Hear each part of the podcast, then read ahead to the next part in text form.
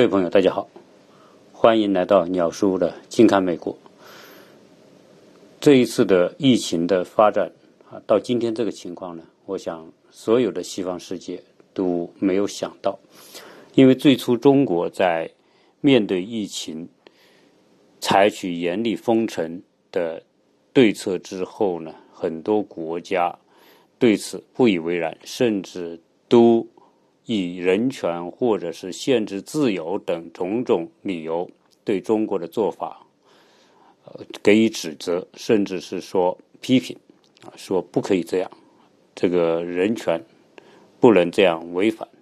但是呢，我们看到今天的情况，呃，全世界各国都不得不走中国的模式，啊，这个已经是变得他们没有选择的一个选择了，啊，因为今天你看到的欧洲，那自然不必讲，欧洲的所有的国家。全部成为严重的这种恶化，这种恶化到什么程度呢？实际上，大家看到，呃，意大利啊，自不必讲，它已经是已经到了完全啊失控的这种状态。西班牙、德国、法国、英国啊，都已经是在快速的增长，而且你看已公布的。数字实际上，我们现在看到的这些欧洲的啊这些公布数字，实际上它都不是真实的数字，它只是说我检测了一个，我就呃呈阳性，我就公布一个，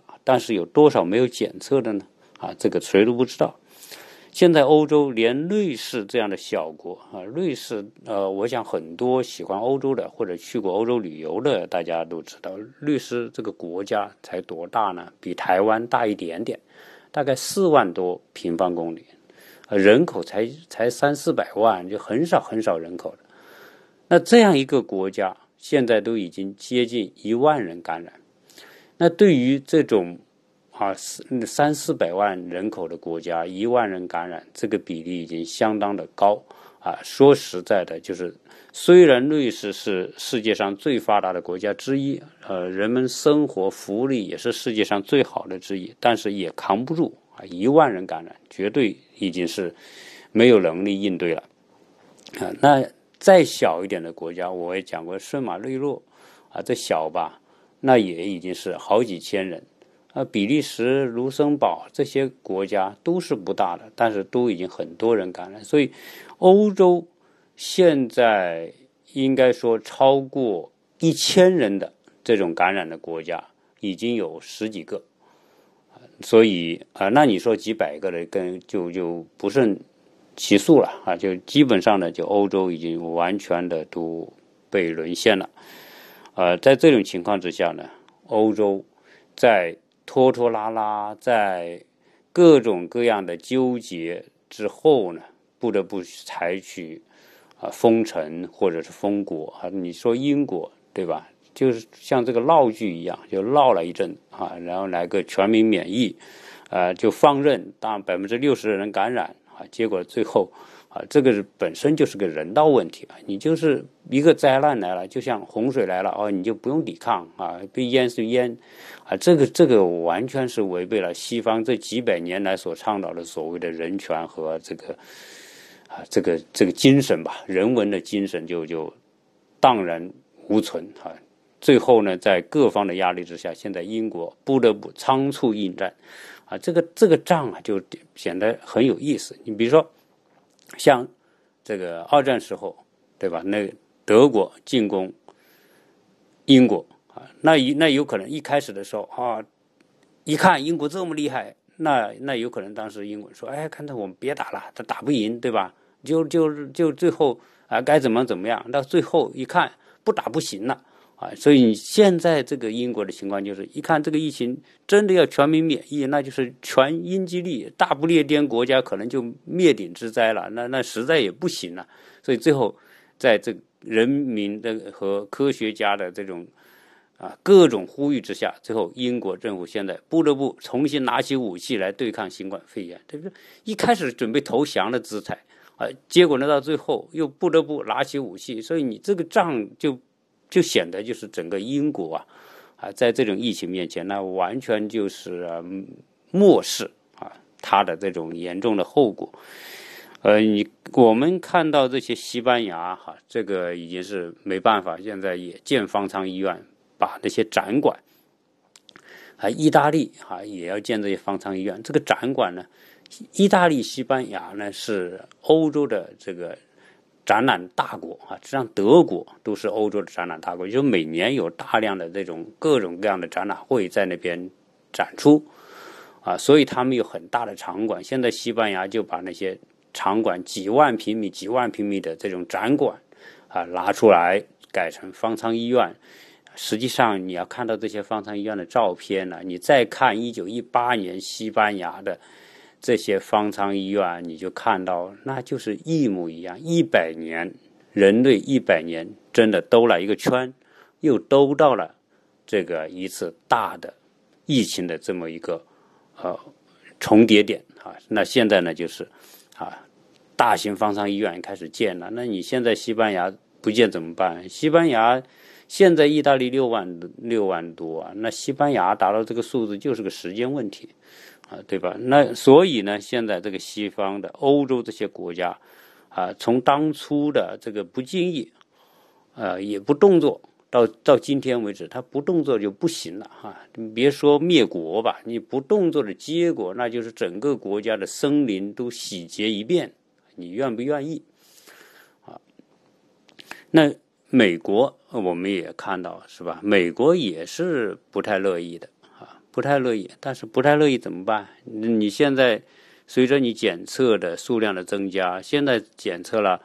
啊，二十万例，你看出了多少了？现在纽约一个州就超过一万，对吧？全美国，美国可能就是几天时间，那就是超超过意大利，成为目前世界上感染最多的。这这个就是没有悬念的事情。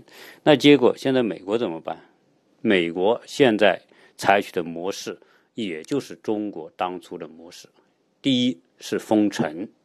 我们所在的亚特兰大这个城市呢，已经政府宣布封城。哈，所谓封城呢，它和中国不一样。我们是一说封，那叫令行禁止，那一定是这个中这个政府的上上下下到居民到民众，那那基本上是配合的。啊，中国那个封城要难度要大的太多了，和美国的封城比，那不是一个概念。因为中国是高密度的这个城市居住宅，啊，大家一一栋楼几十层，那几十层里面一栋楼可能就住着好几千人，对吧？所以你想想密度有多大？基本上中国封城，说说白了，你就是只能就是封家的概念。啊，这个封家就是你只能待在自己家里，你出个楼道都不行。因为什么？这个这个太大风险了，所以中国这种封城，那就是最彻底、最彻底的封城，就是完全的，就是 stop，停下来，只能待在家里，然后，呃，你你你该干嘛干嘛，对吧？然后呢，美国不是？你说我美国封城？它没有中国那种高密度的住宅区，所以基本上你说在我们这个院区里面，你走一走，啊是没人管的，对吧？呃，你说意大利哎封城，它以它就介于中国和美国之间，它比中国国要松，比美国要严，所以意大利呢，这个有很多很搞怪的事情，比如说你现在封城了，你不能出来，但是呢，它规定说，哎。你如果养狗，你可以牵着狗出来，这遛狗可以，啊，所以这个欧美人在这个时候啊，还是有些很浪漫的、很好玩的事情想法。比如说，哎，这个宠物啊，那你还是要有这个人道精神对待宠物，那你不能把它憋在房子里会憋坏的。那你可以牵着狗出来。结果这个意大利人呢，那根本就就就就憋不住，你叫他关在家里关不住。啊，关了两天三天之后，那完全就要崩溃了。这意大利人是一定要出来，但是又现在政府又不让出来，对吧？警察呀、军人在街上巡逻，啊，你要是一个人出来遛弯，那就就罚一千欧元，所以他们也不敢。结果呢，就借邻居家的狗，啊，所以你在视频上看到特别好玩的事情。我开始看到那条狗趴在沙发上不能动，我以为是呃大家呃做的这个做出来的这样一个拍出来的，只是为了博眼球的。结果呢，真是这样，那条狗。一天就被邻居左右邻居借出去遛狗，遛了三十八次，这狗都遛趴下了，就基本上就散架了，啊，这就是好玩的意大利人，对吧？那那有多少像那种被遛的散架的狗呢？那还真不知道。反正家家都借狗去去去遛，一遛哎哎借牵着狗出去，那警察就不罚你款。啊，那其他国家估计也差不多，什么西班牙什么都是，就是就是欧洲国家吧。这历史上啊，他你要看他的东西啊，有时候你就会觉得特别有趣，啊，这些民族啊，他在骨子里，在文化里的某种东西啊，你真的没法说啊。当然，也是因为他们有这种骨子里的东西，才导致他有今天和有历史上的欧洲和今天的欧洲，而美国呢？我刚刚讲，跟跟意大利不一样，美国就基本上说你要去遛就遛吧，你自己遛自己也没问题，你不牵狗没问题。你说你牵个狗出来，那更没问题。在这个小区里面呢，没有执勤的，没有这个社区居委会和大妈带着红袖章管着你啊，出门戴口罩啊什么的，没有。这基本上呢，美国就是说人与人之间你相距六英尺，就是两米远吧。你不管见到朋友聊天，你可以站在那啊，然后你站开六英尺，两两米距离开外啊，你可以站在那聊天，这些都可以。但是美国呢啊，现在也确实是开启了跟中国一样的，所有学校停了，所有娱乐的全部停了，什么餐厅、酒吧啊，这些好年轻人玩的通通停了。前阵子呢，不是海边。很多大学生现在不用上学了，那就邀到一起就去海边度假玩。结果呢，海边上人声鼎沸，结果呢就把政府吓坏了，赶紧又把海边就关掉了，什么佛罗里达啊那些海滩全给关了。啊，那现在呢就基本上呢隔离在家里，所以全美国都进入了一个隔离模式。美国的州啊，封州啊，基本上你现在都不上班了，你也用不着从这个州跨到那个州，对吧？然后城市呢，到了晚上，所谓封城呢，它并不是说白天像中国那样。那你要看到中国当初武汉那个封城，那全世界为什么震撼？中国那么宽的高速公路，那种错综复杂的高速高速公路，你从空中俯拍的时候，一辆车都没有。那时候欧洲人看的不可思议哈。但是你看美国现在，我们开车有时候出去办个事什么的。那车路上还是很多车的，它白天并不是说不让你上街，你还是可以上街，你可以进那些超市买一些东西，不需要经过审批啊，什么请示啊，你就去买东西。可能到了晚上八点钟之后，你就不让出门了。所以它的封城就是这种概念的封城。所以呢，嗯，中国的封城。啊，和美国、欧洲的封城不是一个概念啊！这也能说明什么？说这个欧洲和美国在面对这个疫情的时候，他们的这种心理的准备啊，能够承受的东西啊，它就是有限度的，所以它的封城也是有限度的啊，不是真正的封城。啊，当然，这种呢，我我们说这个美欧洲的密度还是比较大。我们去过德国、意大利、法国，啊，在城市里面这些国家呢，这密集度还是比较高的。你看，商店林立啊，大家都住在这个公寓楼里面，对吧？这种，所以意大利像法国这种国家的城市，它还是有必要采取中国那种模式的啊，严厉一点。但是美国呢就没法没法做，啊，那但总之来说啊，不管这些国家乐不乐意啊，都已经走上了中国那条道。事实证明，中国的抗疫模式，这种严厉的封城模式，那是不可绕开的。你没有谁，你说我可以不封城啊？你现在不封城的结果就是就是像纽约啊，纽约现在知道这个已经是。我都把它形容为美国的意大利嘛，那意大利是欧洲的重灾区，那纽约是美国的重灾区，那已经毫无疑问。纽约现在到了什么程度？一半的人是在曼哈顿给感染，也就是说，曼哈顿是全美国人口密度最大的地方啊！你全美国，你你你拿开拿任何城市跟曼哈顿都没法比啊！因为我在这一次的年初去了曼哈顿，我还做了好多期节目，聊了曼哈顿的这个城市状况，东西南北，以及我去这个曼哈顿参观的情况。曼哈顿这个小岛一百多平方公里，那拥有。接近两百万的人口，那个人口密度之大，可以想象。而正因为这个密人口密度大的地方，在初期，美国还是不经意。呃，最早呢是西雅图啊，是爆发的多，后来纽约传染出来了，纽约传染出来就快速增长。现在纽约的感染人数是啊，是西雅图那边的十倍以上啊，现在。这就已经没法控制，因为纽约严重的依赖公共交通，在疫情那么严重的时候，那地铁照开，公交车照开，啊，大量的人流还在这个第五大道，在纽约的这种各个景点旅游观光呢，啊，甚至有很多人当初。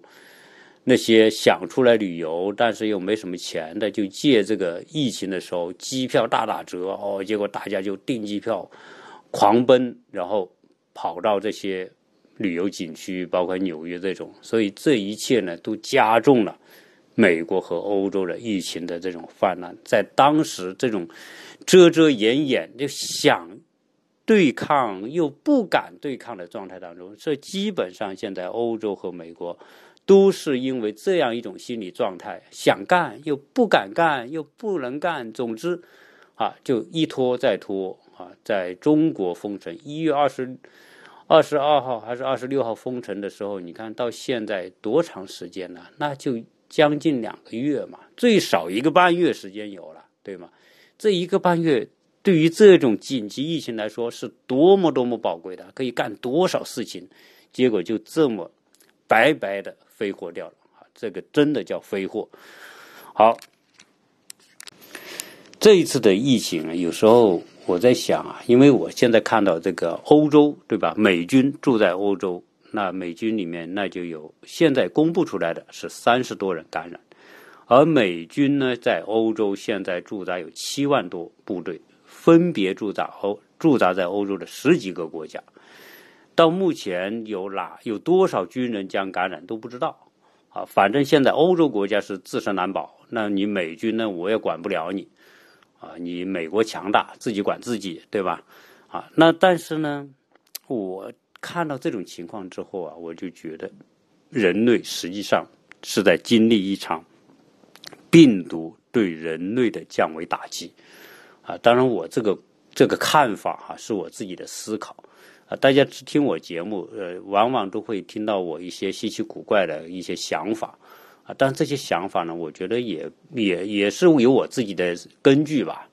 你看，现在在这次新冠疫情面前，一开始各国在面对新冠疫情的时候，都打着自己的算盘，对吧？最早中国遭受病毒攻击的时候，其他国家庆幸。哎呀，这个东西发生在中国，不是发生在我们，因此呢，就开始指指点点，你这做的不对，对吧？封城啊，违反人权，对吧？然后呢，你这个这个把人送进这个方舱医院不对，对吧？你把这些人那么多人，把一个人给他弄过去，你都是不对。总之，一大堆的这个指责。后来病毒到中亚，到了欧洲。到了美国，实际上美国的病很大程度上是欧洲传过去的，因为美国和欧洲之间隔个大西洋，然后往来的航班很多。大家听我早期的节目，大家会听到意大利已经泛滥的时候，美国和意大利的航班还是高密集度的。就算我们这个亚特兰大这个城市都有意大利直接飞过来的，所以我们现在美国东南的这些。城市的病情的扩散，很大程度上就是来自于意大利的啊，所以你看，这个大量的欧洲的德国、法国、英国的不用讲，大量的人到美国，美国人去欧洲，所以他只拦截中国的，不拦截这些国家的，所以美国在欧洲的传递之下就开始大规模的。因此呢，这个病毒啊，你根本你说你是什么国家啊，你处在什么位置，什么地缘优势，通通是狗屁，没用啊！对我病毒而言，无差别攻击。所以你会看到，不管你是大国小国，欧洲的大国，欧洲的小国，那些我说的这个摩纳哥，对吧？那那真的就是巴掌大的地方，那照样你国王都感染你，对吧？然后你现在德国首相，你也你也危险，什么这个西班牙的这个首相啊，德国总理，你通通都可能中招。这个可是完全是不分你大国小国、弱国强国，也不分你说啊，你这个国家武力强大啊，你美国武力强大，你武力强大，在我面前也是狗屁，对吧？那我这个病毒来了，什么美军什么军啊，通通感染你。你就让你丧失战斗力，啊，也不管你职位高低，对吧？你皇宫大臣、总统、首相，通通感染你啊！你可能普通老百姓、流浪汉也一样，对吧？当然，这个你说差别有，那毕竟人家位高权重的那些重要人物呢，肯定受到的治疗待遇都都肯定好。但问题是，你很多这些政要啊，那你都已经到了高龄了，是吧？六七十岁、七八十岁。虽然你现在是医疗条件好，但是你都没有特效药，你没有疫苗，你现在年龄大了，这些政要可能要你命，照样要你命，对吧？所以，所以先让你病，再要你命，你就你就没招，你一样可能。所以实际上，我我前面几期讲了，有些国家的政要在这次疫情的攻击之下可能死亡，这就是迟早的问题啊。所以呢，啊不。跟你的职位高低没关系啊，那呃，你国家啊也管你什么国家都不管，你的制度啊、大小啊、强弱不管，所以你看到，实际上这是一种典型的降维打击，在病毒面前，它就是一个简单的动作，寄生在你的细胞里面，然后瓦解你的整个系统，你的呼吸系统你就崩溃，所以。这种模式的降维打击，我们原来看《三体》啊，这个讲这种的，确实，它从某个角度来说，它揭示出了这个人类面临的一种新的境况，就是我们原来的很多思维模式啊，已经固化在我们自己认知的一个小范围之内。当一个外来的一种思维方式，你像病毒，我就觉得它是一种外来的思维，一一种一种世界。啊，给我们的教训。那它降临到人类之后，就无差别攻击。什么？你的对他来说，就是把你的维度降到扁平化，一律一一个样啊，全世界各个国家和人民一个样，就是这叫降维啊。最后，你的你的所谓高科技，你的强大的武力，对他来说，通通作废，没用。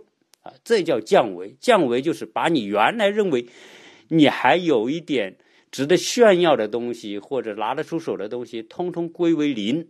啊，这叫降维。所以我们说这一次啊，重新让人认知到人类面临降维打击的时候后是多么的无助和软弱啊。所以还真不要认为说我们人类发展到今天科技了了不得，对吧？啊，上天入地没用，在某一种这种思维面前和手段面前，你就是零啊！就是人类现在面临新冠病毒就是零，你没有特效药，没什么。当然，哎，中国不能完全是零，因为什么？中国虽然没特效药，但是我们还是用我们的方法，综合治疗的方法给控制住了。所以在这个情况之下，你就不得不承认中国。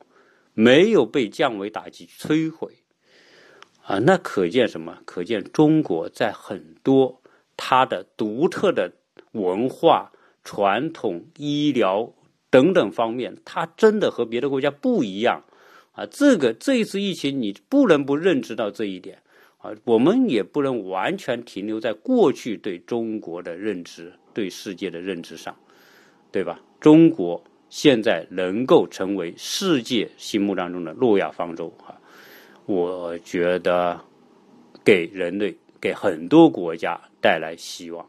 所以现在各个国家都向中国求援啊！德国自身难保，结果德国下面那些县的县长，哥们那些县长直接给中国就就发请求，向中国的领事馆发这大使馆发请求，来救救我们吧！我们已经扛不住了。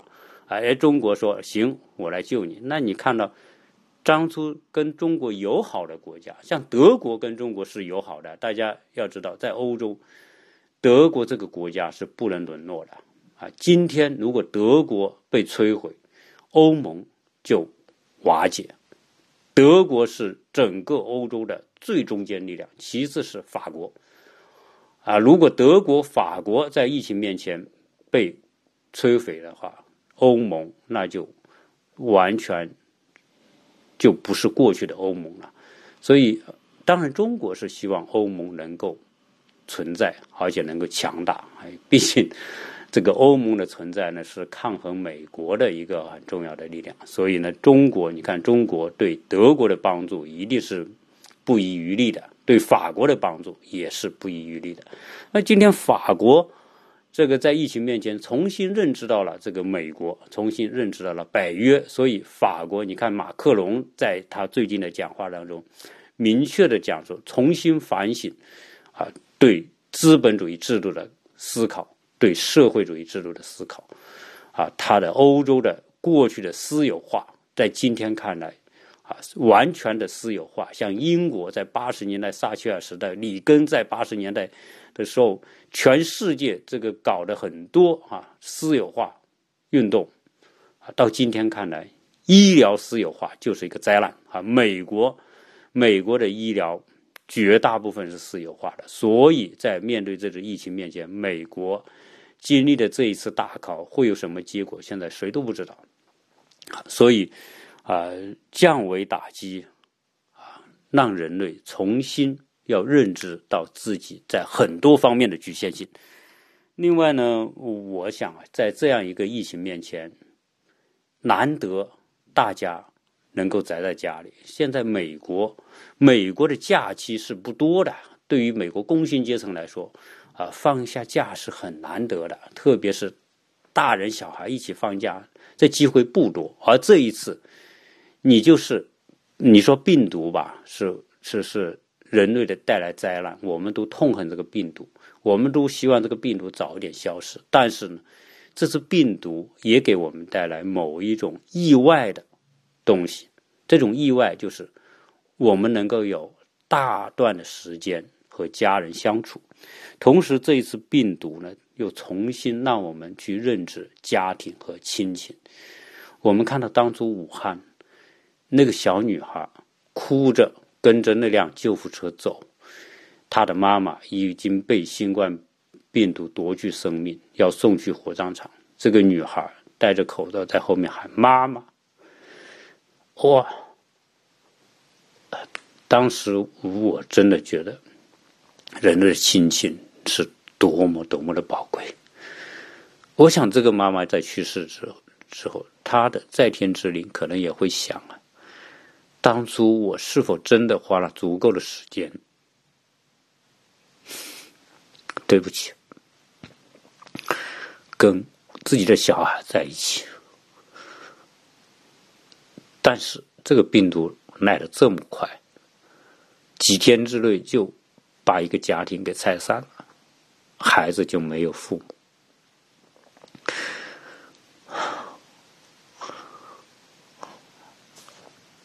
而这种情况，这一幕在意大利再一次展现。意大利很多家庭也是一样的，几天之内，家庭就死的死。入院的入院，在美国也一样。美国新泽西州有一个家庭，他们上一个星期还在聚会，这个家庭二十多个人聚在一起，共聚了一个晚餐。由于病毒的传染，结果一个星期之后，这个家庭就先后失去了六位人亲人。所以这次的病毒真的。让疯狂的人类，让那些迷恋于经济增长速度的国家，真的要去考虑，这是家里人能够聚在一起。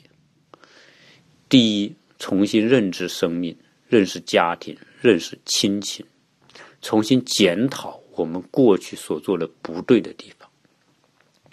在这现在，我们现在是宅在家里，在美国，我们每天就是跟孩子们在一起。第一，他们完成他们的作业之后，我们在一起吃饭、聊天，我们聊我们过去的小时候的事情。让他们知道父母小时候的生活是什么样子的，让他们有个记忆，他们的出生环境和土壤是怎么样的。如果不是这样一个疫情，我们真的很难会这样去做，小孩也很难会那样去听。我相信很多的家庭，年轻的一代。真的都不知道他的父辈当初的生活环境和条件，更不会知道他的祖辈的环境和条件，因为中国在过去，在四十年前的中国，八十年前的中国，你根本没法想象中国会有今天。但是如果对历史的遗忘，对过去的遗忘，啊，就是对自身的背叛，啊，我们不能忘乎所以。所以今天我聊这期节目，我我也是内心很有感慨，在节目过程当中，我也哽咽和流泪，因为人确实人类太少对自身的反省，我们嗯一路高歌啊，在追求着物质的快乐，我们忽略了很多东西，而这些被忽略的东西。